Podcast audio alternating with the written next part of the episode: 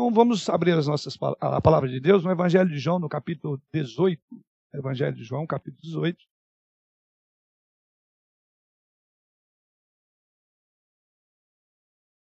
Nós vamos ler os versos 33 em diante. Evangelho de João, capítulo 18, versos 33 até o verso de número 40. Diz assim o Senhor através da sua palavra. João 18, 33 a 40. Tornou Pilatos a entrar no pretório, chamou Jesus e perguntou-lhe: És tu o rei dos judeus? Respondeu Jesus: Vem de ti mesmo esta pergunta, ou to disseram outros a meu respeito? Replicou Pilatos: Porventura sou judeu? A tua própria gente e os principais sacerdotes que, é que te entregaram a mim. Que fizeste? Respondeu Jesus: O meu reino não é deste mundo. Se o meu reino fosse deste mundo, os meus ministros se empenhariam por mim, para que não fosse eu entregue aos judeus, mas agora o meu reino não é daqui. Então lhe disse Pilatos: Logo tu és rei? Respondeu Jesus: Tu, disse, tu dizes que sou rei. Eu para isso nasci, e para isso vim ao mundo, a fim de dar testemunho da verdade. Todo aquele que é da verdade ouve a minha voz. Perguntou-lhe Pilatos: Que é a verdade? Tendo dito isto, voltou aos judeus e lhes disse: Eu não acho nele crime algum. É costume entre vós que eu vos solte alguém por ocasião da Páscoa. Quereis, pois, que vos solte o rei dos judeus? Então gritaram todos novamente: Não este, mas Barrabás. Ora, Barrabás era salteador. Até o verso de número 40. Irmão, nós tivemos aí uma série de exposição na escola bíblica dominical com relação ao cristão e à política. E nas últimas aulas falamos muito sobre as várias ideologias é, é, para onde caminham ou onde se caracterizam alguma, alguns partidos políticos, sem descer a pormenores de qualquer um deles, mas falamos da, da, da cosmovisão de cada uma dessas ideologias. E hoje eu quero concluir aquela, essa série de estudos, também porque a semana passada, tendo em vista ser a Semana da Pátria, falamos alguma coisa sobre o nosso dever de cidadão. Ainda está dentro do tema maior que a gente vem trabalhando. Mas hoje eu quero concluir exatamente com esta expressão que Jesus usa quando fala a Pilatos, e os irmãos acompanharam a leitura, quando Jesus Cristo responde a Pilatos, dizendo no verso de número 36, o meu reino não é deste mundo. Se o meu reino fosse deste mundo, os meus ministros se empenhariam por mim, para que não fosse eu entregue aos judeus, mas agora o meu reino não é daqui. Bom, existem temas que, quando são é, abordados, tratados, né, nas nossas relações, promovem algumas discussões bem acaloradas, né? E dentre esses temas, eu quero crer que já é quase que jargão, e alguns deles não se discute. Por exemplo, futebol, política e religião. São os três geralmente vem falar. Mas se há uma área onde a gente mais concentra para discutir, é futebol, política e religião. Porque, de alguma forma, em qualquer uma dessas áreas, nós estamos de um lado. Seja no futebol, defendemos um time. Na política, defendemos uma ideia, uma ideologia, um pensamento. E na religião temos um posicionamento. Pois bem, na verdade, é, todos nós de alguma forma discutimos. Por quê? Esses assuntos mexem diretamente conosco. Talvez você diga, não, no futebol não. Porque eu não torço nem para esse nem para aquele time. É até que a seleção brasileira entra, entra no jogo, você que não torce para time nenhum, mas ela está disputando o jogo com relação a um outro país. Como um bom brasileiro, ainda que você não seja um torcedor fanático, você não vai andar pelo contrário, né? Você vai torcer pelo seu país e de alguma forma, né, você vai sair na defesa. Seja como for, pelo contrário, esses temas, na verdade, eles dizem respeito a alguma visão que nós temos sobre aquela matéria, né?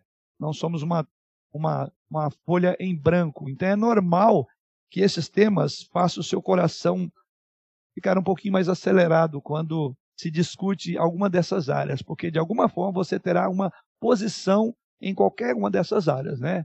Qualquer uma delas você vai se posicionar. Então é natural que haja discussão, porque no fundo todos nós estamos enganjados em alguma área quando se trata de religião, quando se trata de política e quando se trata de futebol. E eu abordei isso aqui por um longo tempo sobre a política, né, que de alguma forma nós estamos envolvidos na questão política. Porque um dos nossos papéis, um, um dos papéis que desempenhamos no nosso país é o de cidadão. E lembra que nós falamos na semana passada sobre a ideia de cidadania, né? Ah, o que, que é um cidadão? E alguém que vive à margem da sociedade, ele deixa de ser um cidadão. Por isso que alguém que vai para um país estrangeiro e não tem ali a sua autorização para viver como um cidadão daquele país, ele pode ser deportado e ele, ele não terá os direitos né, é, que o cidadão daquele país tem. Então ele vive à margem né, da legalidade. Então a ideia da cidadania, a política faz parte de um aspecto da cidadania, que é quando nós vamos pronunciar sobre a, o nosso país, sobre a, a, a saúde, sobre a a segurança, enfim, sobre o emprego, todos nós vamos ter uma posição. Então, vou exercer o meu papel de cidadão. Então, eu serei um crítico né, e um contribuinte no meu processo de cidadania com relação ao meu país. Ou eu vou criticar, ou eu vou apontar é, soluções, mas eu terei uma atitude. E a melhor maneira de eu efetivar, de eu, de eu agir, seria primeiramente elegendo aquele que representa o que eu penso que é o melhor para o país. Seria a primeira forma. E a outra é discutir, ou até mesmo ser um político, que é um dom, é uma vocação. Isso também já tivemos a oportunidade de falar. Tá? Pois bem, mas no nosso texto dessa manhã, nós vamos agora olhar sobre qual é o grande reino para o qual os nossos olhos, a nossa atenção e as nossas energias devem ser realmente gastas. Tá? É exatamente para isso que Jesus Cristo coloca aqui quando foi inquirido por Pilatos. O meu reino, disse Jesus Cristo, não é deste mundo. Será que não corremos o risco de endeusar, idolatrar a política ou até a própria religião em si pela religião? Porque muitos debates nossos não têm a ver com a religião propriamente dito, dita, mas é posições que nós ocupamos dentro da, do, do, do, do espectro maior das religiões. Então, às vezes, há muito debate denominacional, não é? Há muito debate é, para e a gente defende muito mais o nome que está ali fora do que o nome de Cristo. E às vezes até nos dividimos entre, entre nós mesmos. E aí se cumpre aquilo que Jesus Cristo diz: um reino dividido não pode subsistir.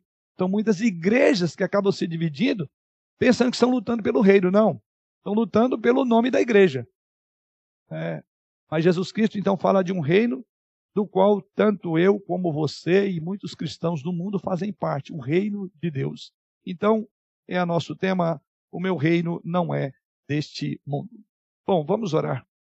Pai, nós te louvamos por esta hora tão especial em que o Senhor nos trouxe à tua casa para que aprendemos algo mais da tua palavra, aprendemos sobre o teu caráter, a tua santidade, aprender o que o Senhor requer de cada um de nós como filhos e como súditos desse reino.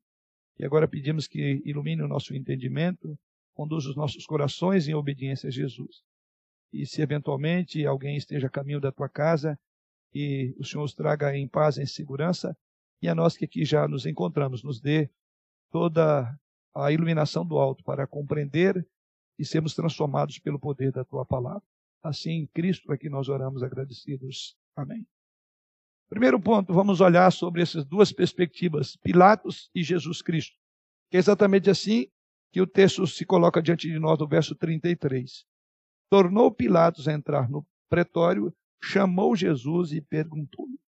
Aqui nós temos duas representações de dois reinos. Pilatos representava o quê? Hã? Roma. Pilatos representava o reino que Jesus disse que do qual ele não, o reino dele não era. Pilatos se apresentava um reino temporal, né? um reino do mundo, um reino que se estabelecia e mantinha-se com base na força, no poder bélico, né? na defesa de suas, de, de, do, do seu país. Contrário ao que Jesus Cristo diz: olha, o meu reino não é deste mundo. Pilatos buscava, naturalmente, aquilo que era importante para a, a visão do seu reino, diferentemente de Jesus. Por isso, Jesus que diz: Olha, você está confundindo. Porque Pilatos entendia que Jesus era um candidato, vou usar a expressão aqui, candidato em potencial a tirar ele do, do reinado, do trono. Então ele era um concorrente de Jesus, porque ele estava equivocado.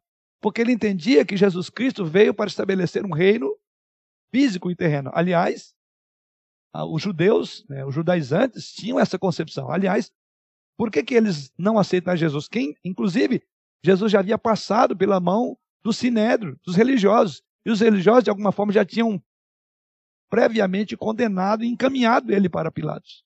Aliás, esse é o ponto que nós olhamos. O nosso texto, que é o capítulo 18, eu li a partir do versículo 33, mas se você puder dar uma olhada um pouco maior, você terá uma visão melhor do momento em que isso acontece, que é a nossa parte que lemos. O texto básico é, relata que houve esse encontro surpreendente. Já se aproximando do fim de seu ministério terreno, nosso Senhor diz lá no versículo de número 1, o que, é que diz aí? Do mesmo capítulo. Diz que o nosso Senhor saiu juntamente com os seus discípulos para o outro lado do ribeiro de Cedron, onde havia um jardim, e aí entrou com eles. Então, essa é a cena. É aqui que começa. Quando diz o texto, né, que aproximando do fim do seu ministério terreno, o cumprimento das profecias a seu respeito, que ele seria entregue às mãos de homens ímpios, no dizer do profeta Isaías, e diz então que nosso Senhor Jesus Cristo saiu juntamente com seus discípulos para o outro lado do ribeiro, o ribeiro de Cedron e diz que ali havia um jardim. Aquele era também, se os irmãos observarem aí no versículo 2, era um local muito comum para Jesus Cristo. Uma vez que Jesus diz aí, ali estivera muitas outras vezes com os seus discípulos, versículo de número 2. E no versículo de número 3 diz assim: sabendo tudo o que havia de acontecer. Então veja que havia aqui todo um plano por Deus, Jesus Cristo estava sendo conduzido não por uma agenda dos religiosos, não por uma agenda de Pilatos, mas uma agenda de um reino de outro mundo. É aí que nós vamos entender a expressão Jesus Cristo, meu reino não é deste mundo. Porque Jesus Cristo tinha plena consciência do que estava o aguardando e o fim para o qual ele veio. Aliás, ele mesmo diz: é para isso que eu vim. Veja que nós vamos enxergar isso no próprio texto. Então Jesus adiantou-se e se apresentou aos guardas como aquele a quem eles estavam procurando. É o contexto. É curioso, Jesus que não foge, ao contrário, ele vai atrás dos guardas. Vocês estão procurando é mim. Então observe como que estava a agenda de Jesus Cristo. Não era conduzida pelos soldados romanos, pelo rei ou pelo, pelos líderes de Roma. Mas Jesus Cristo estava seguindo um padrão de um reino de outro mundo. Tanto é que ele que se ofereceu, já ouviu, você já ouviu isso? Alguém que é, está sendo procurado, por assim dizer, para ser incriminado, morto, etc. E ele, ao encontro dos soldados, dizer: Vocês estão me procurando? Pois bem, estou aqui, podem amarrar. Vocês procuram a mim. Isso mostra a concepção que Jesus Cristo tinha de que ele não estava sendo julgado segundo o tribunal humano. Porque se fosse segundo esse tribunal, Jesus Cristo teria muito para rejeitá-lo. Aliás, Pedro não entendeu o que Jesus Cristo coloca aqui. Lembra? Porque quando os soldados aproximaram, o que, é que Pedro fez? Puxou a espada e tentou livrar Jesus Cristo de uma prisão indevida. Porque Pedro estava olhando numa perspectiva do reino deste mundo. E ele, inclusive, disse: Senhor, não permita que tal coisa aconteça contigo. E a resposta de Jesus Cristo: Olha, Pedro, você não sabe o que você está falando, porque o meu reino não é deste mundo. Você não entendeu ainda, Pedro. E é isso que nós vamos ver na, na nossa passagem aqui, em especial no encontro de Jesus com Pilatos. Depois de ter sido interrogado por Anás e Caifás, isso está aí nos versículos 12 a 27, Pedro agora nega Jesus Cristo. E assim, então esse, esse, esse é, o, é, o, é, o, é o passo a passo aí, né? É, é, o nosso contexto histórico da palavra. Seguido a isso, então, nos versos 12 a 27, você vai observar aí que ele, depois de interrogado por Anás e Caifás, que eram a, faziam parte da liderança religiosa, que haviam rejeitado. Eles agora, é, enquanto Pedro nega Jesus, isso está nos versos 12 a 27, diz então o nosso texto que ele foi levado a Pilatos, que era governador romano da Judéia. E aqui, esse é o momento que nos encontramos no nosso texto, e li aos irmãos, que é o verso de número 33 até o verso de número 40 de João, capítulo 16. O que temos a aprender aqui com este interrogatório, ou desse encontro de Jesus Cristo com é, o rei Herodes? O que, que nós podemos aprender? Há muita coisa que vamos aprender, porque Jesus Cristo vai fazer um contraponto entre a concepção que Herodes tinha, por que, Jesus Cristo estava ali, e na visão dele era um concorrente do, de Roma, e por isso então que ele foi julgado, desculpe, é, é, condenado, porém o próprio rei começa a mostrar que ele tinha dúvidas, depois Jesus Cristo responde a ele, ele começa a ter dúvidas, dizendo, olha, quer saber, eu não encontro nesse homem crime algum. O que significa, ele foi convencido de que aquilo que armaram os escribas, os fariseus, o sinédrio armou, digamos, para cima deles, no sentido de, olha, fica o caso com vocês, tanto é que ele diz, olha, esse caso é de vocês. Porque eu não vejo alguma coisa que contrarie um princípio de um cidadão romano, porque ele não, te, ele não veio com esse propósito. Então, por isso que Pilatos passa a ser muito mais responsável, porque mesmo tendo essa consciência, e lembra que também a esposa dele vem e diz: Olha, eu tive um sonho com este homem aí, saia desse processo. Você condená-lo, eu creio que esse homem não tem culpa alguma. Então, por isso que aquele lavar das mãos de Pilatos é a coisa mais cínica que uma pessoa tem a fazer. Porque ele tinha toda uma, uma, uma consciência de que ele não estava disputando o reino terrestre. Pilatos, pelo menos no primeiro momento, entendeu. Essas poucas palavras de Jesus Cristo foram contundentes e convincentes para entender eles, olha, então não tem crime. Por que, que ele estava sendo conduzido ali? Para ser julgado por, por Pilatos. Os irmãos sabem por quê? A blasfêmia tinha a ver com questão religiosa. Blasfêmia é contra Deus.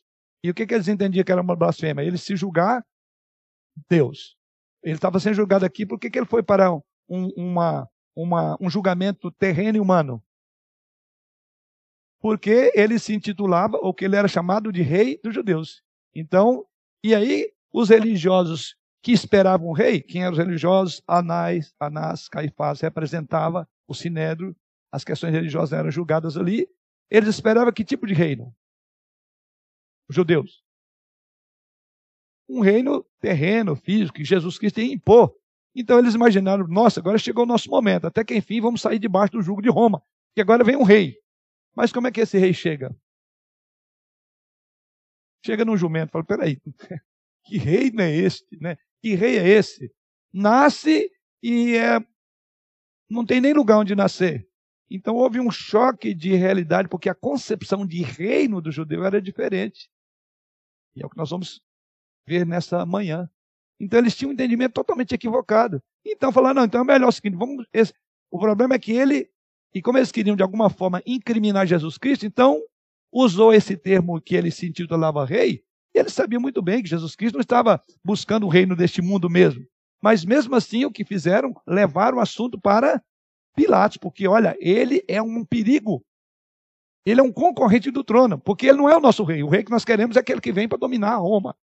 Mas vem esse aí, se coloca no lugar de rei, ainda diz que é, é, é Deus. Então, dois pecados ele cometeu. Quanto à blasfêmia, trata no sinédrio. Quanto a ser rei, trata com o outro rei. Os irmãos entenderam, essa é a dinâmica desse, dessa desse maneira de incriminar Jesus Cristo. Mas não deu certo, porque o próprio rei, né, o próprio Pilatos, né, é, o governador romano da Judéia, entendeu quando Jesus disse: Pilatos, você não entendeu. O meu reino não é deste mundo. Bom, o encontro entre Jesus e Pilatos, então, foi inusitado por vários motivos. Vamos anotar. Primeiro deles, porque este era o plano de Deus, que se cumpriria na vida de seu filho para a salvação de pecadores. Vamos ver isso no versículo 11 e 32 do nosso texto aí. E eu vou contar com a auxílio dos irmãos também lendo Lucas 19, versículo 10. Vamos voltar aqui para o capítulo 18, versículo 11. É aquele momento em que Pedro tenta defender Jesus Cristo para que não permitisse que fosse preso pelos soldados romanos. Mas Jesus disse a Pedro: Mete a espada na bainha, não beberei porventura o cálice que o meu pai me deu? Ok? E lá o verso de número 32. Para que se cumprisse a palavra de Jesus, significando o modo por que havia de morrer. Isso, então, estava muito claro, obrigado, estava muito claro na mente de Jesus Cristo. Quando Pedro tenta intervir num processo que, no olhar de um reino terreno, estava tudo errado.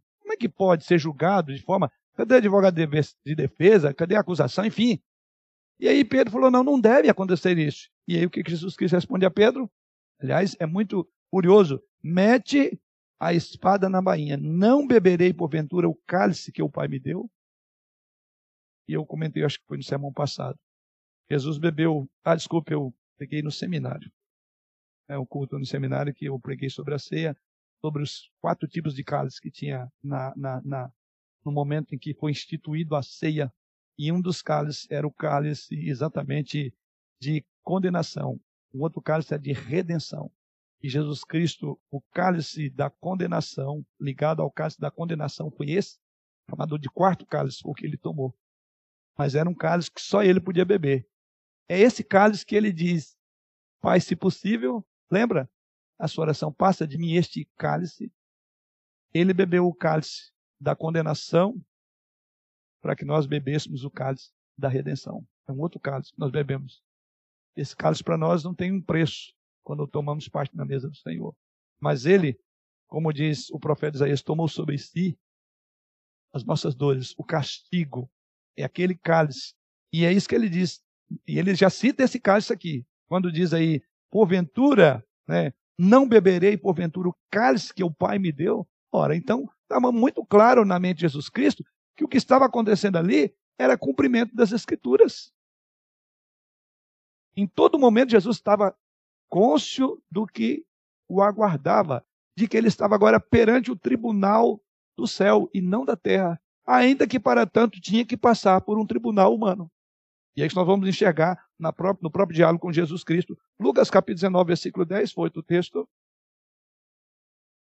Então, em primeiro lugar, foi inusitado porque Jesus sabia que este era um plano que estava seguindo o script, por assim dizer, do céu. Aquele processo foi escrito no céu. É assim que ele estava sendo julgado. E o outro texto, então, é Lucas 19, 10. Porque o filho do homem veio buscar e salvar o perdido. Ok. Veio buscar e salvar o perdido. Então, é dentro dessa consciência que Jesus agora caminha para Pilatos. Então, o encontro de Jesus com Pilatos, primeiramente, era plano do Pai. Foi inusitado, em segundo lugar, porque Jesus Cristo é nada menos do que o Rei do universo. Veja o que diz o Salmo 2, versículos 6 a 8. Tive a oportunidade de pegar esse salmo já uns bons anos, não sei se os irmãos lembram. Salmo rico, que fala da pessoa, de todo o processo que culminou com a morte de Jesus Cristo. Salmo 2, versos 6 a 8.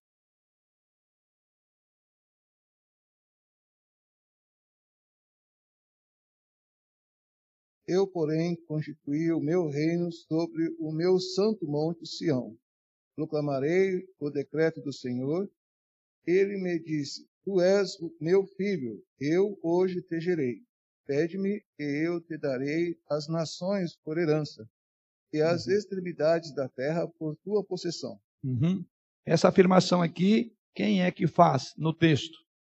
Esse é um texto bastante curioso entre a, a narrativa do salmista. Aqui fala o salmista como narrador. Aqui fala Deus e fala o próprio Jesus Cristo nesse salmo. Aqui é o próprio Deus. Deus, Deus Pai, está no comando do processo. Aqui é o tribunal de Deus. Tanto é verdade que, se os irmãos observarem um pouco antes, os versos anteriores, a partir do verso 1, diz que é, é, por que se enfurece os gentios e os povos imaginam coisas, coisas vãs? Os reis da terra se levantam, olha, reis. Os príncipes conspiram contra o Senhor e contra o seu ungido, dizendo: rompamos os seus laços e sacudamos de nós as suas algemas. Ri-se aquele que habita nos céus. O Senhor zomba dele. Então é uma cena mais ou menos assim. É como que um grande gigante e um monte de crianças chutando a canela do gigante para ver se derruba ele. É uma imagem assim, grotesca, ridícula. É uma figura de desprezo. Porque é Deus dizendo: olha, estão brincando, querendo atacar meu filho. E diz que Deus ri. Tanto é que o texto diz aí, né? Porque se ajuntam as nações, imaginam coisas vãs, pegam como que pau e cacetetes pudessem destruir a Jesus. É mais ou menos isso. E diz que Deus olha para aquela cena, ela é patética da perspectiva humana. E Deus ri daquilo. É, porque, na verdade, eles não estão entendendo que não é com pau e cacetetes e armas que vão destruir o Senhor da vida. É absurda, porque Deus está no comando daquele julgamento. É no trono universal que Jesus Cristo está sendo julgado. Não são por homens.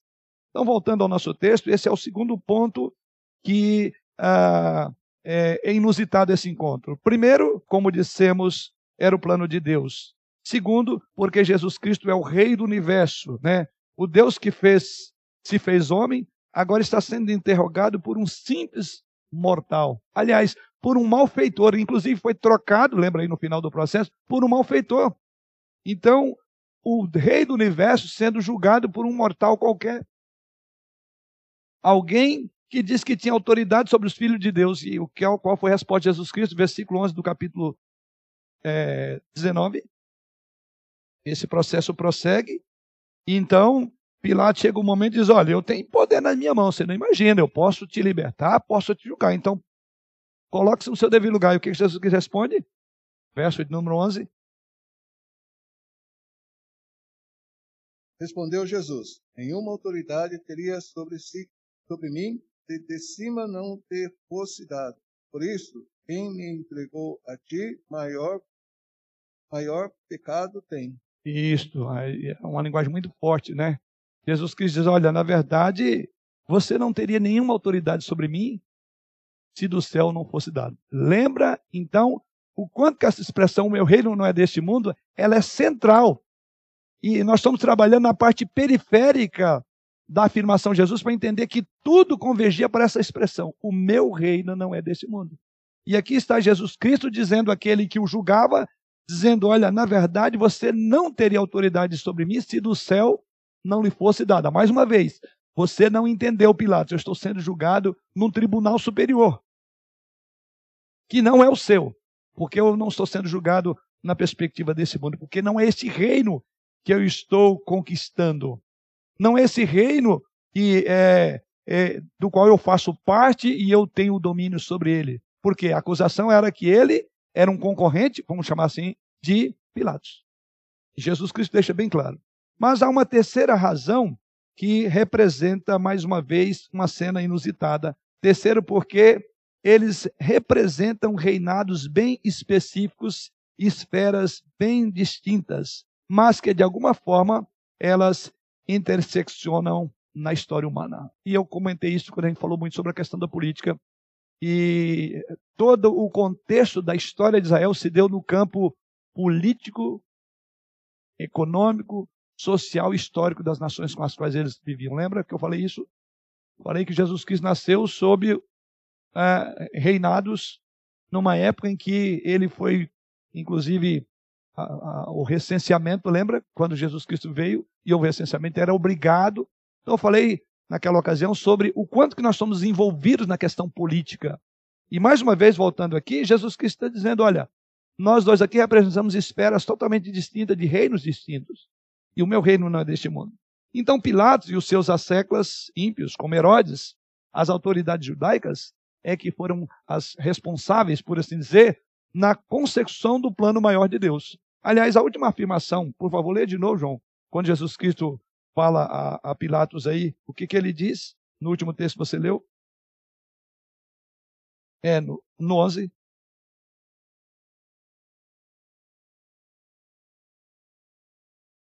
Respondeu Jesus: Nenhuma autoridade teria sobre mim se de cima não fosse dada. Por isso, quem me entregou a ti, maior pecado tem. Quem é que entregou Jesus a Pilatos? Os judeus. Você diz, na verdade, maior pecado tem eles. Por quê? Usando a afirmação de João aqui na abertura do Evangelho. Ele veio para o que era Deus, mas os seus não. Você fala, eles sabem disso, só que eles me rejeitaram a si mesmo.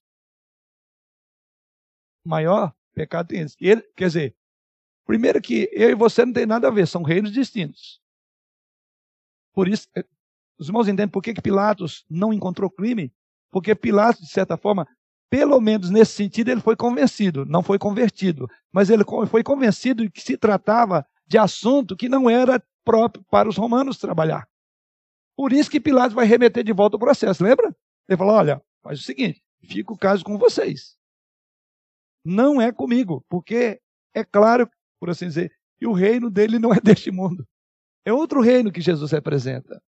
E isso então está bem claro aqui. Então Pilatos e Herodes e as autoridades judaicas foram o que exprimimos na teologia de reino parasita de Satanás.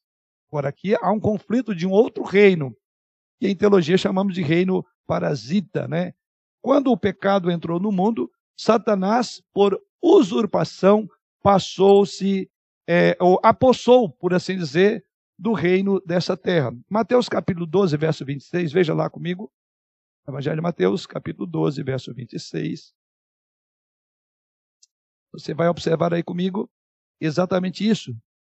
E Satanás exerce agora um reino parasita. Ele apossou de algo que não lhe é próprio. 12, 26.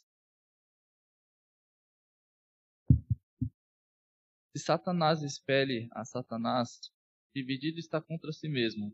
Como, pois, subsistirá teu reino?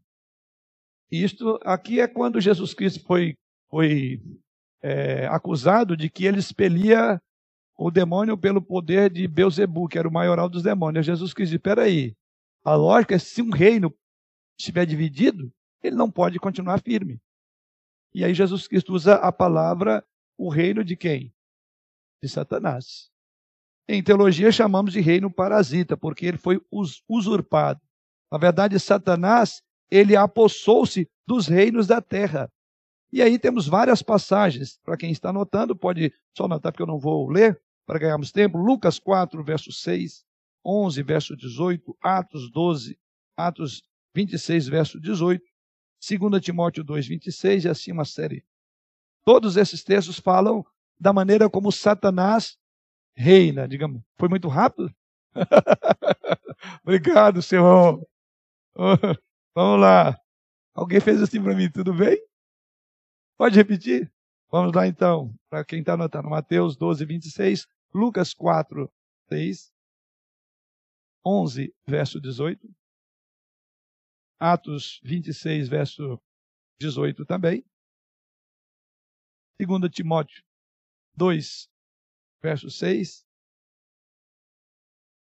Apocalipse 2, verso 13 e 12, versos 9 e 12. Todos esses textos vão mostrar exatamente que Satanás é um usurpador e se arvora como rei deste mundo, né? Que coordena muitas coisas. E aí sim, esse tipo de reino de Satanás, esse reino parasita, né? Aí sim, esse é o reino contra o qual todo aquele que, conforme Jesus Cristo, entende que o reino não é desse mundo, aí sim nós temos uma batalha, que é o ponto mais final que eu vou abordar aqui. Nós temos então uma postura. Assim como cidadãos temos um papel a cumprir no reino dessa terra, no campo da política, isso eu abordei durante muito tempo, muito tempo, nós somos chamados agora para um outro debate. Como eu falei no início da nossa fala aqui, né, que nós, é, de alguma forma, esses temas são muito mexe muito conosco, política, religião e futebol. Né? Mas se nós gastássemos o nosso tempo ou a nossa energia com as coisas verdadeiras do reino de Deus, tanto quanto gastamos com o debate político é, é, é, religioso, né, que é muito mais religião que é debate do que vida cristã com Deus, quero crer que o reino do Senhor teria muito tempo já avançado muito mais. Ou seja, nós temos desprendido tanta energia para debates políticos para debate sobre futebol, porque nós perdemos a concepção que o nosso reino não é deste mundo. Nós condenamos os israelitas, os judeus que crucificaram Jesus por entender que é, ele não cumpriu a expectativa de um reino terreno, por ignorância, desprezaram, e por Jesus que diz, maior culpa tem eles de terem me mandado para cá, foi o texto que nós vemos aí, mas nós, depois de decorrido de dois mil anos, não temos nenhuma dúvida de que o nosso foco é exatamente um reino espiritual. E, no entanto, vivemos, vivemos mais preocupados com o reino dessa terra e não fazendo aquilo que Jesus Cristo ordena lá em Mateus 6,33, buscar em primeiro lugar reino, reino de Deus. Então eu diria que para mim e para você essa ideia de reino não é difícil de entender. Então eu diria, se Jesus Cristo diz que maior pecado tinham aqueles que os religiosos que mandaram Jesus para Pilatos, eu diria que maior pecado nós temos do que aqueles que mandaram Jesus para os Pilatos. Desculpe o trocadilho aqui, tá? Ou seja, porque hoje nós temos uma plena consciência. Mas muitas vezes vivemos muito mais focados no nosso reino, no nosso aqui e agora. Já empolguei, estou indo para o final. Deixa eu concluir, deixa eu voltar aqui. Deixa eu voltar. Vamos então concluir essa ideia para depois a gente fazer essas aplicações.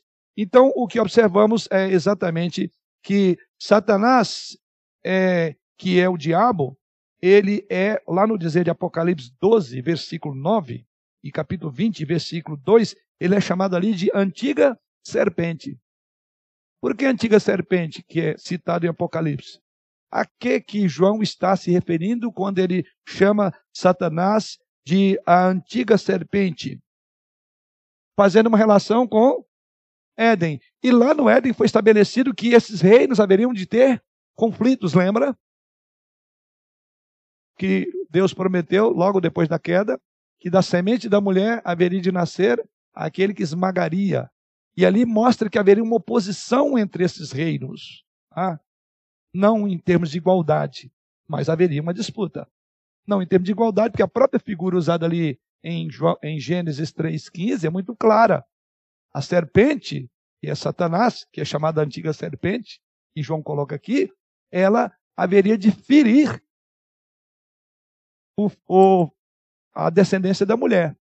E a imagem ali é muito clara: diz que este te ferirá o calcanhar, e tu lhe ferirás a cabeça. Ou seja, Jesus seria golpeado de morte, mas não seria fatal. A figura de o calcanhar.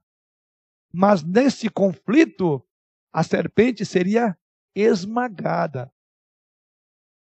E aí é um outro ponto que eu não vou entrar aqui, é uma questão escatológica, entra no outro campo da teologia, não dá para a gente abordar aqui, é a história do já, mas ainda não, né? O reino já foi conquistado, o reino é de Jesus Cristo, mas ainda Satanás continua. Aí como é que fica isso? Isso é uma questão mais que a gente olharia lá no campo da escatologia. O fato é que em teologia é chamado de reino parasita. Como a figura deixa clara, não é essencial. O que é uma parasita? Um parasita? É que vive às custas da vida do outro, que não tem vida própria, assim como uma, não sei como é que é o nome das plantas lá, lá em casa tem uma ah, erva daninha. Ou seja, ela não tem vida em si mesma, ela, ela, ela usufrui é, do outro. É, então há uma usurpação. Então o reino não é próprio de Satanás. E é nessa linha de pensamento que acho que foi um dos reformadores, creio que foi Lutero, que ele disse que Satanás é, é o inimigo útil de Deus. Ele chama de Satanás é um inimigo útil de Deus, que Deus utiliza ele para os seus desígnios, mostrando que o domínio é do Senhor. Tá? Então, este reino, então, lá em Apocalipse, que aponta para o texto aqui que falamos é, de é, Gênesis capítulo 3, já mostra que haveria um conflito entre dois reinos: filhos da luz filhos das trevas, descendente da mulher e descendente da serpente. E isso você vai enxergar a partir de Gênesis duas linhagens totalmente distintas. Né? Você vai encontrar Caim e Abel, Jacó e Esaú e assim por diante. Mostrando claramente, e de forma muito nítida, melhor dizendo, que haveria um conflito entre dois princípios, entre dois reinos. Ainda que o outro seja um parasita, mas é um reino que está lutando para manter-se de pé, embora já foi, no dizer lá do, do, texto de Gênesis, já foi é, vencido Satanás, né? Então, por isso que Lutero dizia que ele é um inimigo útil de Deus. O diabo, ele dizia, é o diabo de Deus. Isso para mostrar o domínio que Deus tem.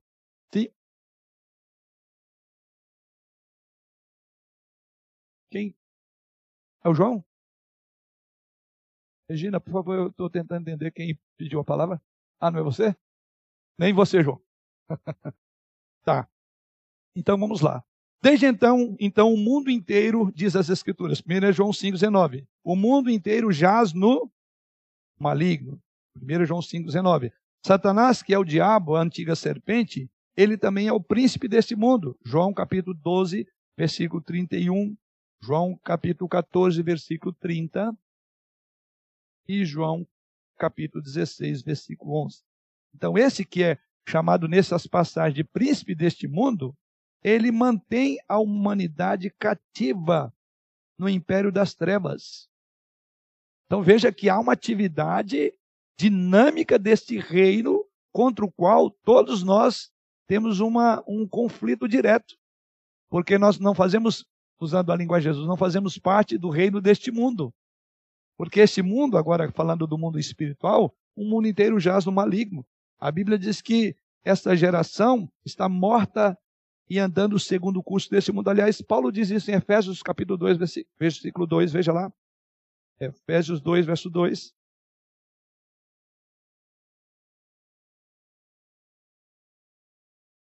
Nos quais andastes outrora segundo o curso deste mundo, segundo os príncipes da potestade do ar, do Espírito que agora atua nos filhos da desobediência. Uhum. Então, Paulo diz que nós vivíamos antes é, como mortos em delitos e pecados. Ele descreve esse estado de, de, de morte, é, é, ele, ele desenvolve isso nos versos que o João leu, o presbítero João leu, que vai até o versículo número 2. Esse estado de morte em delitos e pecados se expressa, primeiramente, vivendo no curso deste mundo, depois, segundo o príncipe da potestade do ar, e depois, lá no verso de número 3, segundo as inclinações da nossa carne. Isso faz nos lembrar o que está lá em Tiago 4, versos 4 a 7, que as áreas da tentação, nós somos tentados, diz Tiago, pelo quê? Três linhas de tentação: pelo diabo, pela carne e pelo mundo. Observe que essas três imagens que Tiago coloca está desenvolvida nesses dois versículos. Pelo diabo, pelo mundo. Quando o Tiago, quando Paulo diz em Efésios, nos quais, verso 2, andaste outrora segundo o curso deste mundo. Nós somos tentados pelo mundo. Depois, segundo as, o príncipe da potestade do ar, pelo diabo. E lá no versículo 3, pela carne, segundo as inclinações da nossa carne. Então você observa que esse reino espiritual há um conflito contínuo. E esse conflito, inclusive, toca a mim e a você em todas as áreas, porque somos tentados pelo diabo, pela carne e pelo mundo. Então existe uma competição, por assim dizer, existe uma luta, uma batalha espiritual que se trava continuamente. E é para este reino que nós devemos é, é, é, concentrar a nossa atenção, a nossa disputa, a nossa preocupação, mais do que disputar os reinos desse mundo. Então temos que aprender aquilo que Jesus Cristo diz. O nosso reino, assim como de Jesus, não é deste mundo. Então, Sim, este mundo que está morto, como diz aí, em delitos e pecados, que segue o curso do príncipe da potestade do ar. Né? Veja como a linguagem bíblica reconhece que Satanás tem um reino paralelo na realidade criada do nosso, da nossa terra. O trabalho, como líder maligno que é, é manter a pessoa cativa. Romanos capítulo 6, versículo 20 a 22, veja o que diz lá.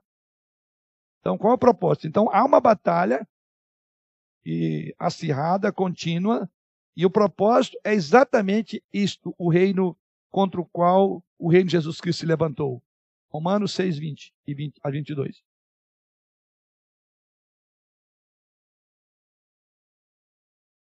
Porque quando erais escravos do pecado, estáveis isentos em relação à justiça. Naquele tempo que resultado colhestes. Somente as coisas que agora vos envergonhais, porque a fim delas é morte.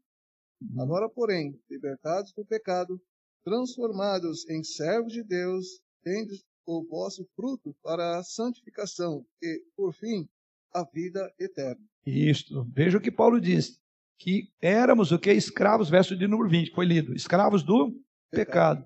E estávamos, então, isentos em relação à justiça. E naquele tempo, diz o que? Que nós escolhemos somente coisas que agora, das quais vos envergonhais. Ou seja, não há neutralidade nesse reino. Ou nós servimos a um reino, ou nós servimos a outro. E Paulo diz: antes vocês serviam a este reino, até o momento que foram trazidos para um novo reino. E assim Paulo prossegue dizendo: agora, porém, liber... verso 22, libertados do pecado, transformados em servos de Deus, tendes o vosso fruto para a santificação e, por fim, a vida eterna. Por isso que não há neutralidade em relação a servir ou não ao Senhor Jesus Cristo. E é por isso que Jesus Cristo afirma lá em Mateus 6,33: buscai em primeiro lugar o seu reino. É uma realidade que se impõe a todos que fazem parte do reino de Jesus Cristo. Que há um conflito com o reino do qual nós viemos e ao qual nós servimos como parasitas do reino, que agora exige de nós uma postura. Não existe então meio termo. Ah, eu não estou servindo nem a Deus nem ao diabo, nem ao mundo, nem ao Senhor. Não existe isso. Então, é uma necessidade não só de entender que tipo de reino é, mas o que se espera dos súditos deste reino. Tá? Porque a um desses dois senhores nós vamos servir. Não existe neutralidade. No entanto, Cristo Jesus é aquele que veio ao mundo, enviado da parte de Deus para resgatar o seu povo do jugo do pecado, conforme o próprio texto, implantando o reino de Deus. E como rei, é e ele pode então restaurar aqueles que viviam cativos da mentira, do pecado e do engano. Por isso que Jesus Cristo diz: Eu vim para que tenham vida e tenham em abundância. O diabo, diz ele, veio para roubar, matar e destruir. Então, nesse sentido, Jesus Cristo diz: Vocês vão conhecer a verdade, e a verdade vos libertará, e verdadeiramente sereis livres. Aqueles que serviam ao mundo e achando que estavam usufruindo de uma liberdade, na verdade eles eram escravos daquilo. E Jesus Cristo diz: vocês vão conhecer a verdade. E quem é a verdade, aliás, isso está aqui no nosso texto principal. Lembra? Quando Pilatos pergunta o que é a verdade, ele estava diante da verdade. Porque Jesus Cristo diz: Eu sou o caminho à verdade, a verdade que liberta, e verdadeiramente sereis livres.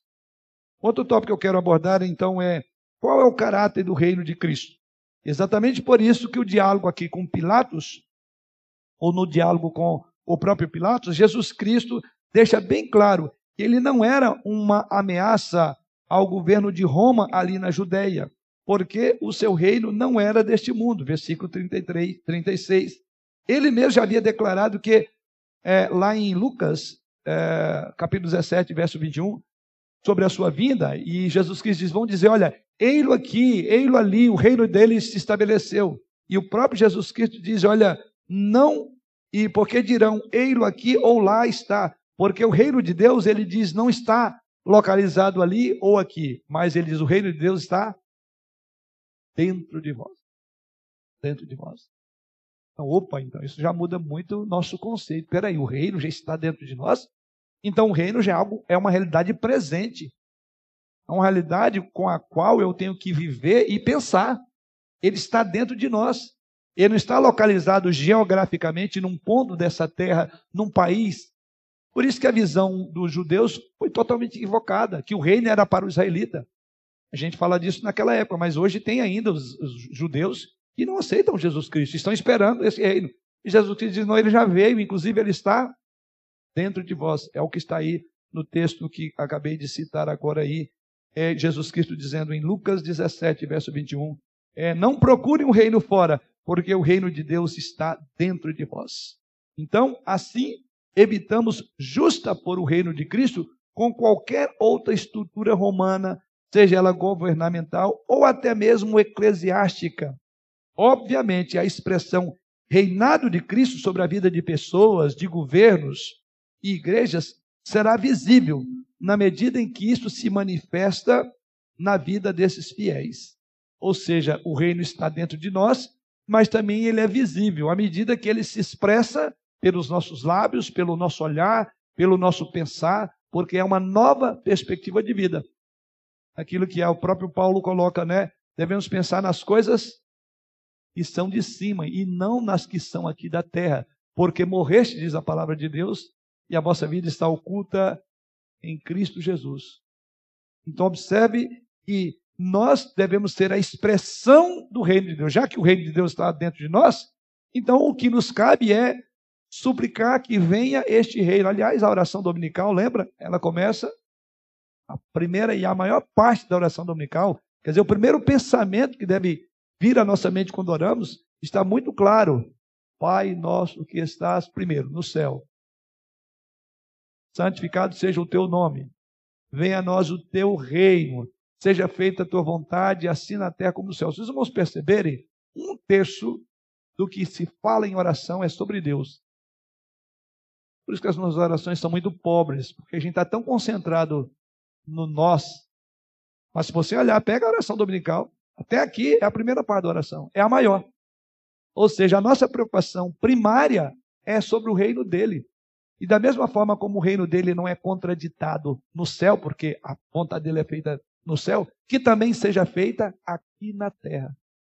E aí a gente vai ver que há uma disputa de um outro reino no nosso coração. Será que nós. Então a própria oração nos induz e nos conduz a pensar mais no reino de Deus do que no reino da terra. Como que o diabo é astuto, né? Como que aí vem a nossa batalha contra o diabo, a carne e o mundo. Eu diria que desses três inimigos, o pior deles é a carne. É quando os nossos desejos são mais focados no aqui e no agora.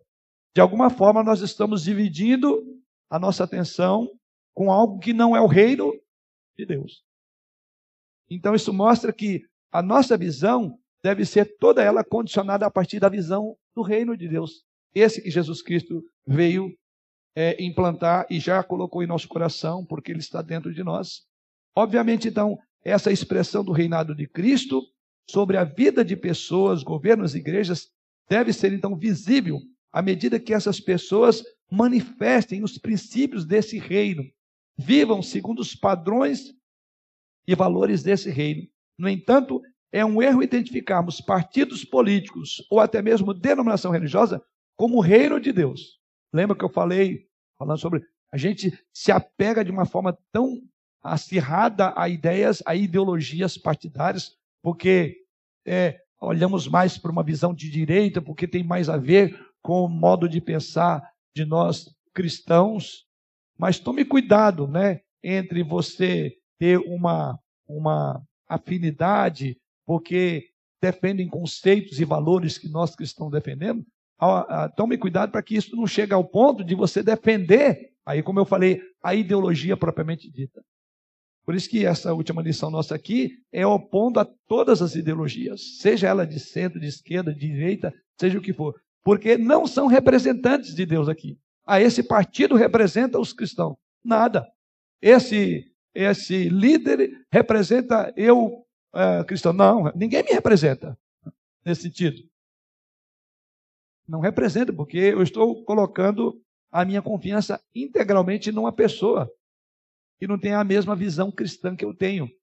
Pode até defender os mesmos valores que eu defendo, mas eu não vou misturar reino de Deus com isso. Então, esse é o tópico aqui, né? Não devemos é, identificar partidos é, ou até mesmo denominação como expressão do reino de Deus.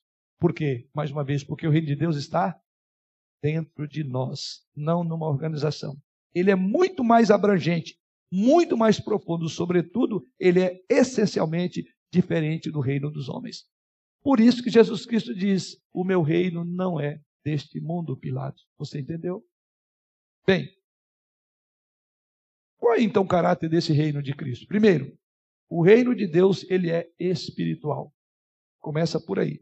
Essa compreensão é importante dentro do contexto em que vivemos, porque hoje muitos crentes enganam-se quando acreditam que essas instituições que autodenominam-se a única ou a principal agência do reino de Deus, grave bem, Jesus Cristo não deu nome a esses partidos.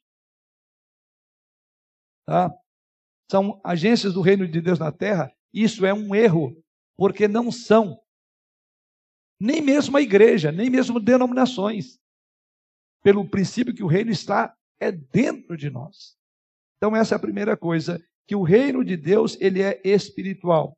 Então ele não se efetiva dentro de uma única organização ou de um partido ou de um político. Segunda coisa que nós aprendemos do caráter do reino de Deus é que ele é um reino, o reino de Deus ele é pessoal, com base no que o próprio Jesus Cristo colocou. Veja o que Paulo diz em 2 Coríntios 3, versículo 2. Olha como Paulo fala o que é a igreja. Segunda carta de Paulo aos Coríntios, capítulo 3, versículo 2. Vós sois a nossa carta escrita em nosso coração, conhecida e lida por todos os homens. Isto. Paulo chega ao ponto de dizer que a igreja, ou que os crentes são que cartas vivas. E ele diz que essas cartas vivas formam o quê? O corpo de Cristo. Então, esse é a nossa segunda reflexão, que o reino de Deus ele é pessoal, ou seja, estrutura, instituições, é, sem pessoas que as representem, ou representam-nas, ou dirigem e trabalham nela, por si só, não tem sentido. É algo pessoal. Então não é uma instituição. Aliás, quando falamos de igreja, sabemos que não é o prédio, não é o nome nosso que está ali na frente. Tudo aquilo ali não tem sentido nenhum se não houver pessoas que as compõem. Então é algo pessoal. Mas porque o Espírito Santo faz uma obra pessoal no coração de cada um de nós. Batizou-nos, colocou-nos numa nova relação com Deus Pai e Deus Filho. Em terceiro lugar, o caráter do reino também é que o reino de Deus é coletivo. Aí talvez você diga, bom, então é uma contradição. Acabou de dizer que o reino de Deus, o caráter é que ele é pessoal. De que forma então que eu posso dizer que ele também é coletivo? Ou seja, não é uma contradição que eu disse antes. O reino de Deus se expressa no ajuntamento solene da igreja e no seu trabalho como corpo de Cristo. Nesse sentido, o reino de Deus se expressa, por assim dizer, tanto individual como coletivamente, quando a igreja se reúne como corpo glorioso de Cristo. Ou seja, na coletividade dos seus membros, exercendo seus dons e talentos para a glória de Deus, então ela está expandindo o reino de Deus. Então é o papel da igreja de forma coletiva ser a expressão do reino de Deus nessa terra. Aliás, saindo daqui, qual é o local que vai tratar de assuntos como esse? Qual instituição? Qual organização? Qual ONG? Qual partido? Qual agrupamento? Qual associação vai trabalhar só sobre esse assunto? Tem alguma além da igreja em sua coletividade? Não existe. É. Nesse sentido, estrito, só aqueles que fazem parte da igreja militante, isto é, os eleitos antes da fundação do mundo, já foram alcançados pela graça de Deus, que hoje estão vivendo no tempo e na história, somente eles e, e a eles que estão ordenados buscar o reino de Deus em primeiro lugar. Então, como igreja, nós devemos ser a expressão exata do reino ativo. É, ali havia um livro me lembro o nome, mas era Satanás está vivo e ativo no planeta Terra. E ele fala exatamente da dinâmica do reino parasita em relação a lutar o máximo para expandir e ampliar os seus tentáculos nessa terra. É um livro bem interessante. Embora tenha alguns pontos que eu não subscrevo, mas muito interessante falando sobre a dinâmica. Ele coloca lá, Satanás está vivo e ativo no planeta Terra. E ali o livro ele é um alerta exatamente para nós que achamos, bom, agora é sombra e água fresca, vamos cruzar os braços e esperar Jesus Cristo voltar. Aliás, não sei porque ele não voltou logo, porque eu estou doido para sair dessa terra. Não, você tem um papel, você tem algo a desempenhar. Você faz parte de um reino de Deus nessa terra. E como igreja, o reino tem que ser expandido. E aí são várias figuras que Jesus Cristo traça a partir de parábolas, mostrando como que o reino dele tem que ir avançando. Aliás, a ordem dele, quando subiu para a glória, é ide por todo mundo e pregai o evangelho. O que é isso senão expansão do reino de Deus nessa terra, tá? Então devemos ter uma responsabilidade no sentido coletivo, né? E o último ponto que eu quero abordar é sobre o que nos cabe nesse, é, no, no papel que temos a desempenhar, no caráter desse reino, que é um reino espiritual, é, mas que se, se, se expressa no tempo, no espaço e nas ações. Então é obediência e esperança. São duas coisas importantes que esse reino requer. Como já foi colocado, é, o que cabe a nós, crentes, que fomos transformados, que fazemos parte da igreja do Senhor Jesus Cristo, primeira coisa é obedecer.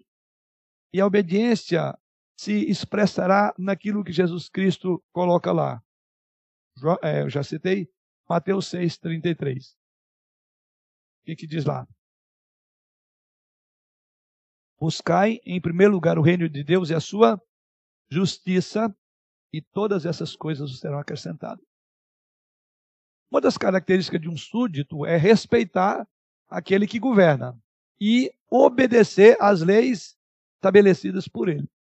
E como súditos de um reino, reconhecendo que o reino de Deus está em nós, é natural que os crentes obedeçam. Então deve ser natural que os crentes busquem o reino de Deus em primeiro lugar. Porque se você não buscar o reino de Deus em primeiro lugar, você já está contrapondo ao reino. O que se esperaria de um súdito que desrespeita o seu rei, que desrespeita o comando de alguém que está acima dele, é que ele seja punido, disciplinado e talvez até, dependendo do tipo de governo, até matar. Não é pelo fato que Deus não fez isso comigo e com você que você pode viver diametralmente contrário a esse princípio de buscar o reino de Deus. É bem verdade que esse reino de Deus, diz o apóstolo Paulo, não é comida, não é bebida, mas é justiça. É bem verdade que nesse reino nós temos misericórdia do rei, porque se não fosse as misericórdias do Senhor, seríamos consumidos das Escrituras. Talvez isso pode levar-nos muito, levar muitos de nós aqui a viver uma vida de indiferença em relação ao reino de Deus. E nós estamos pecando. Confiamos muito, sabemos que a misericórdia do Senhor é que é a causa de não sermos consumidos. Mas, por outro lado, a Bíblia diz que a gente não deve provocar Deus a ira. Então, ordens têm que ser obedecidas. E se o rei dos reis ordenou, cabe fazer. A velha, o velho adágio, né? Manda quem pode, obedece quem tem juízo. Talvez na vida cristã muitos tem faltado muito juízo. E é muito claro o mandamento do Senhor. Mas, via de regra, é, as pessoas estão desrespeitando. E eu quero que uma das razões por que nós desrespeitamos é que é saber diferenciar quando você está buscando o reino de Deus e o seu próprio reino. Ou confundir que a busca do seu interesse significa que Deus está sancionando. Aliás, eu ouço muito, principalmente nos movimentos neopentecostais, é o Senhor vai honrar, Deus vai te honrar. Já ouviu essa expressão? E é com base nessa ideia de que Deus vai honrar e tudo, então ordena, manda, eu determino. Pelo menos não é esse reino que nós conhecemos as Escrituras que essas pessoas estão como súditas dele. Pode ser de um outro reino. Quem manda, quem determina, quem ordena é outro. No reino nós obedecemos. Então a primeira coisa que se diz no reino é obediência. Diferentemente do que muitos evangélicos pensam nos nossos dias, não fomos chamados para implantar o reino de Deus na terra. Essa tarefa cabe somente ao Rei dos Reis. E ele já fez isto ele já esmagou a cabeça da serpente. Deus mesmo é quem estabelece o seu próprio reino. Lembra lá em Samuel, capítulo 7, versículo 12 em diante? Está lá. É Deus quem põe, é Deus quem tira reinos. Cristo Jesus já inaugurou o reino de Deus através de suas obras. Isso está lá em Mateus 12, 28. Se, porém, eu expulso o demônio pelo Espírito de Deus, certamente, disse Jesus Cristo, Lembra que ele faz um contraponto. Ele diz: olha, se, se eu expulso pelo poder de Satanás, então o reino está dividido. Se está dividido, não há reino que subsiste. Aí Jesus faz um contraponto. Ele diz: mas, em outras palavras, não é pelo poder do demônio. Então, se eu, porém, eu expulso o demônio pelo Espírito de Deus, e era isso que ele veio fazer, o que, ele conclui dizendo? Certamente é chegado o reino de Deus sobre vós aquele reino que esses judeus negligenciaram, porque eles falaram que Jesus estava expulsando, o contexto é esse, pelo poder de Beuzebu, eles não é pelo poder, senão ele estaria dividido. Mas houve uma expulsão, e vocês viram e eu expulso pelo poder de Deus. Então, saibam, vocês podem não querer ver, não querer aceitar, mas o reino de Deus já chegou sobre vós. Foram teimosos, cabeça dura, né? Nós passamos já dois mil anos. Não tem como alguém duvidar de que o reino de Deus já está em nós ou entre nós. Agora esse reino vai crescendo através do ministério da palavra e do Espírito Santo na salvação de pecadores. Daí porque nós devemos buscar o reino de Deus em primeiro lugar. Quer dizer, quais são os interesses do nosso rei? De defender causas do tempo presente? Não. Mas de defender causas eternas, de fazer com que o evangelho se expanda. Aí nós vamos ver ali, como eu citei, várias parábolas que confirmam esta esperança, que é outra parte que cabe ao rei, ao, ao que nós, se espera de nós. Obediência e, segundo, esperança. As parábolas, por exemplo, do reino confirmam essa esperança. Não vou lê-las por causa do nosso horário, mas se quiser anotar, a parábola, uma delas, talvez uma das melhores, é Mateus 13, de 31 a 33. E ali você vai ver parábola que confirmam esta esperança.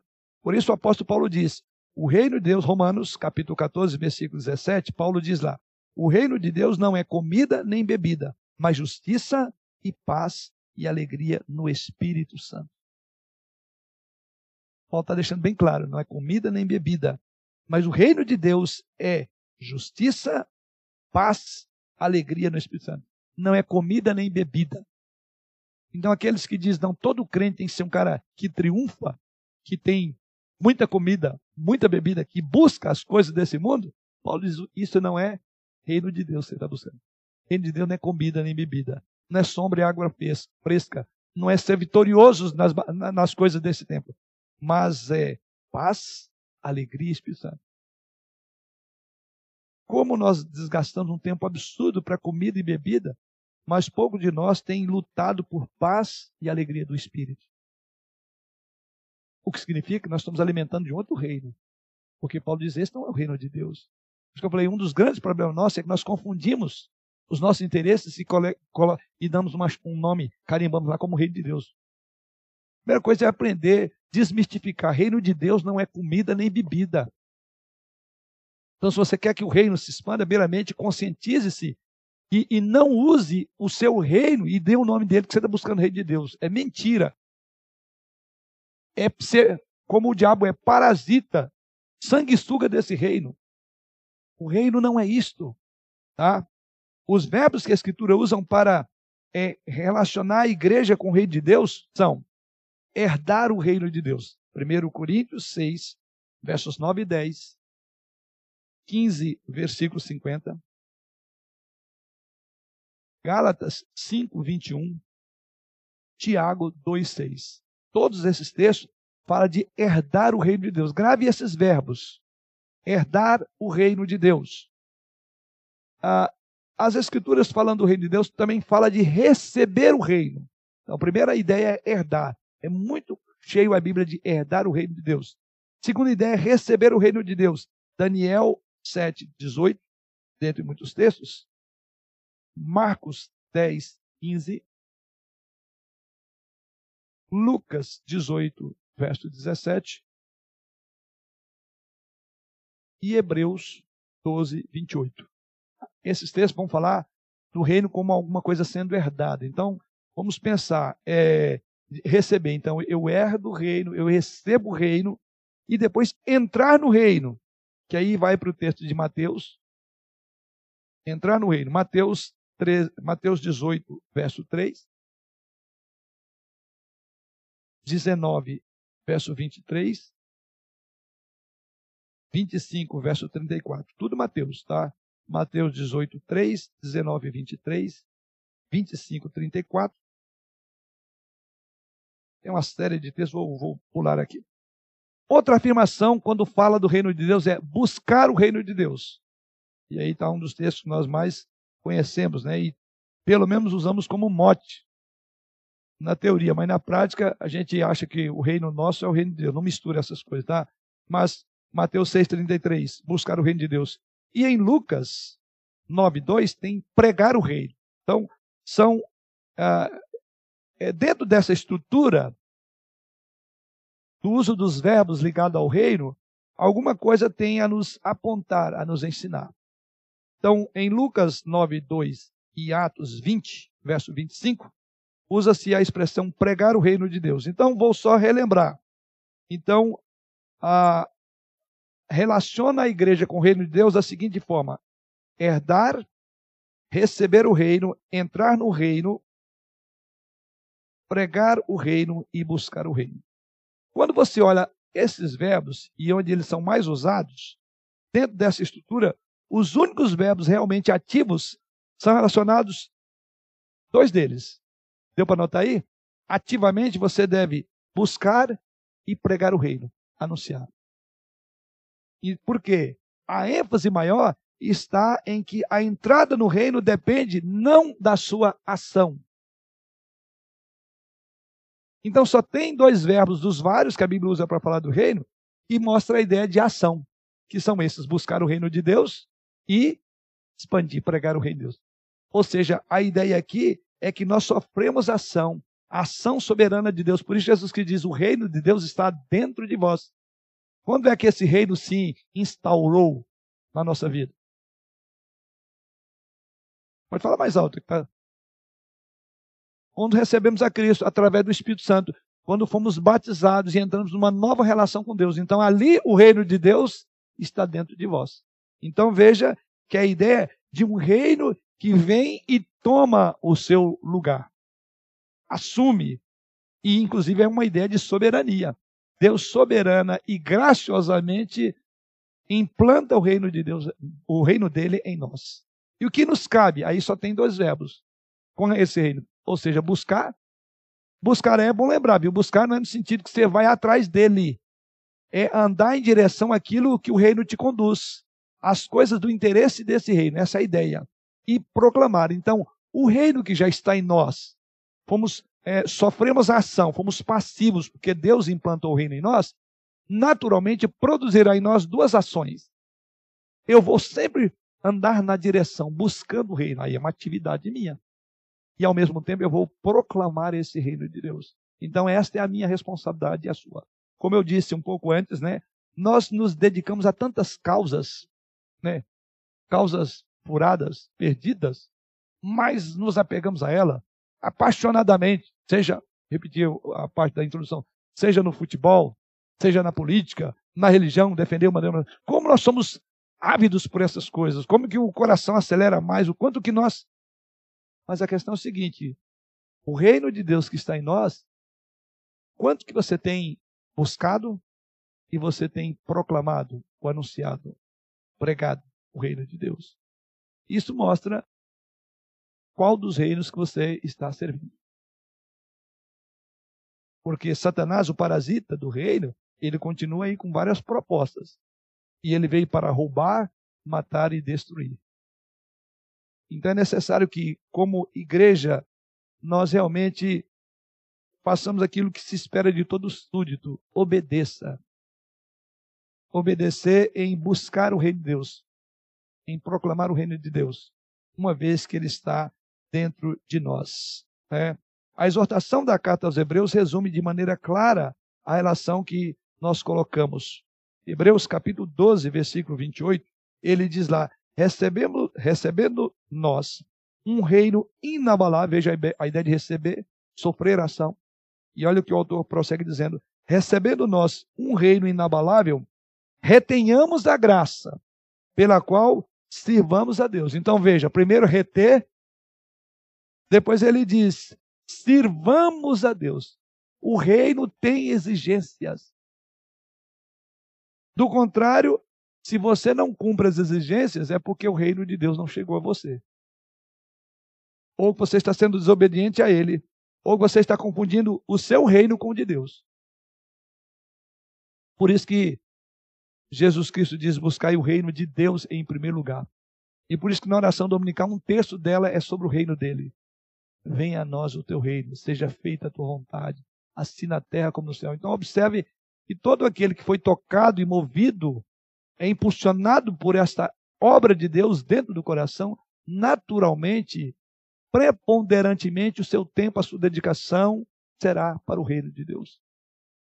Então é avalie à luz disso. Deixa eu concluir o texto. Então, recebendo nós um reino inabalável, retenhamos a graça pela qual sirvamos a Deus de modo agradável, com referência e santo temor. O que, que se espera?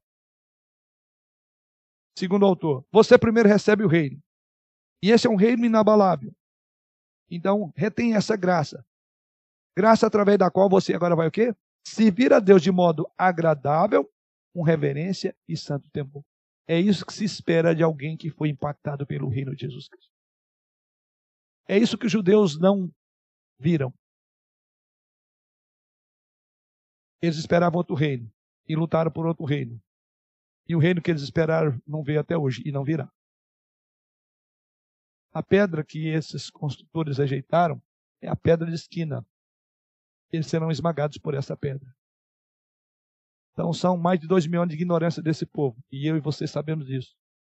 Então, se houve esse juízo para eles, quanto mais de nós, que agora entendemos o que é o reino de Deus.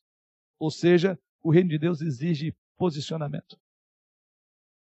Que sejamos tão apaixonados por defender esse reino, por ver esse reino expandindo, por servir esse reino, como diz o texto aí, de modo agradável, reverente, um santo temor. É o que se espera daquele em quem o reino está lá. Viver de forma agradável, viver de forma reverente e santo temor. É isso que a igreja precisa hoje, em vez de entrar em debates políticos e outros problemas mais. E dediquemos o nosso tempo, as nossas energias para viver de modo agradável, de forma reverente e com santo temor. A esperança colocada nesse reino de Cristo é expressa nitidamente na resposta de, do nosso breve catecismo, na, ali do Westminster, no, na pergunta 191, formulada ali pelo catecismo, pelo, breve, pelo catecismo maior, é, sobre o que pedimos quando nós oramos. E a pergunta diz lá: venha o teu reino. Mateus 6,10. Dentre as muitas implicações levantadas, o final da resposta revela: que Cristo reine em nossos corações aqui e que lhe apraz exercer o seu reino, do seu poder em todo o mundo, do modo que melhor contribua para este fim. Então, quando nós fazemos essa petição na oração que vem o teu reino, a pergunta do breve catecismo, do catecismo maior, leva exatamente isso: que Cristo reine em nossos corações e que tudo que apraza exercer o seu reino em nós, neste mundo, seja feito. Então é isso que nós pedimos. Perceba como a esperança encontra no caráter do reino que já está implantado em nós. E essa é a nossa, deve ser a nossa esperança. Para concluir, o reino de Cristo não pode ser confundido com nada dessa terra, porque no dizer dele a Pilatos, o meu reino não é deste mundo. No entanto, reconhecemos que a expressão reino de Cristo se encontra no testemunho individual, dos crentes e no testemunho coletivo da igreja. Como diz o autor da Casa Hebreus, sirvamos a Deus de modo agradável, com reverência e santo temor. Uma aplicação. Querido irmão, a sua esperança está no Rei Jesus Cristo? Ou você espera uma casa melhor, um partido melhor, um governo melhor, um período melhor? Como nós desgastamos o nosso tempo naquilo que Isaías diz, naquilo que é, não é pão. Gastamos nosso tempo com tantas preocupações, mas a pergunta é: a sua esperança está em quem? Numa dessas ideologias que estudamos até aqui? Ou num Cristo que implantou o seu reino em seu coração? Faça a sua parte em obediência a Cristo. Busque o seu reino e a sua justiça e lembre que você não é responsável por implantar o reino de Deus, mas deve anunciar o que nos cabe obedecer, vivendo uma vida de piedade. Anunciar a implantação do reino, só Ele, porque Ele implanta dentro de nós. Mas como Ele implanta dentro de nós? Paulo diz isso. E a fé vem pelo ouvir e ouvir da palavra. É o Espírito Santo que implanta o reino no coração. Mas como ouvirão se não há quem pregue?